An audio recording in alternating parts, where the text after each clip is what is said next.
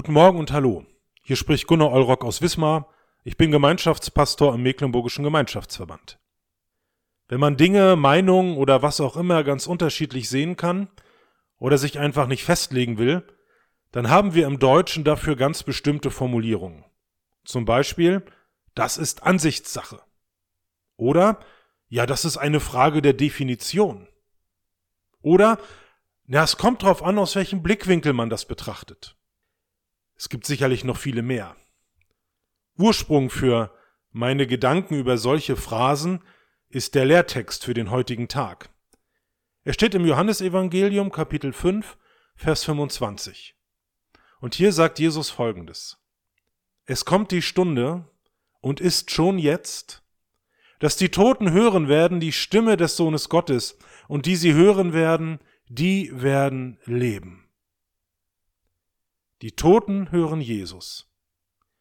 Und das sagt er nicht im Blick auf die Unterwelt, sondern im Blick auf die Menschen, die ihn damals erlebt haben. Ganz offensichtlich definiert Jesus Todsein an dieser Stelle ganz anders, als es ein Arzt tun würde. Wie kann er das machen? Die Antwort, die ich für mich gefunden habe, ist eine einfache. Er kann es, weil er auch neu definiert, was Leben bedeutet. Im Klartext, du kannst alles haben und genießen, was die Welt bietet, und doch tot sein. Geistlich tot. Und du kannst als Ärmster oder Einsamster auf dieser Welt das Leben in Fülle haben. So sieht's aus. Das Schöne ist, dass die so gesehenen Toten nicht tot bleiben müssen. Das Mittel zur Totenauferweckung ist aber nicht die Zahlung von Kirchensteuern oder der Besuch des Weihnachtsgottesdienstes, sondern es ist die Stimme Jesu.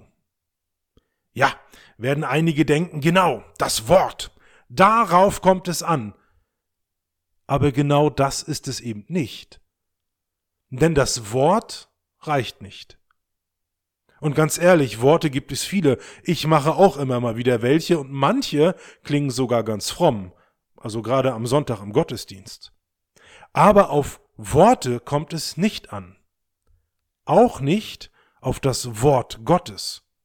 So nach dem Motto, Hauptsache man liest drinne oder man kommt unter das Wort. Ganz ehrlich, entscheidend ist, dass aus dem Wort die Stimme Jesu wird. Aus dem Wort muss die Stimme werden. Klammer auf. Ja, aber hat Jesus den Menschen nicht auch gesagt, wer mein Wort hört? Ja klar, hat er. Aber für die, die ihn das Sagen gehört haben, war ja auch klar, welche Stimme da geredet hat. Klammer zu.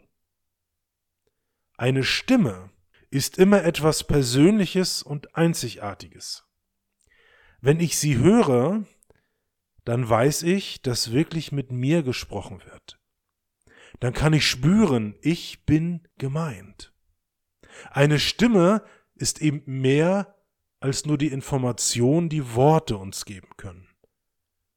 Und deshalb wünsche ich dir, dass du in diesen Tagen zwischen all den Worten, auch den frommen, die entscheidende Stimme hörst, die Stimme, die dich zum Leben ruft.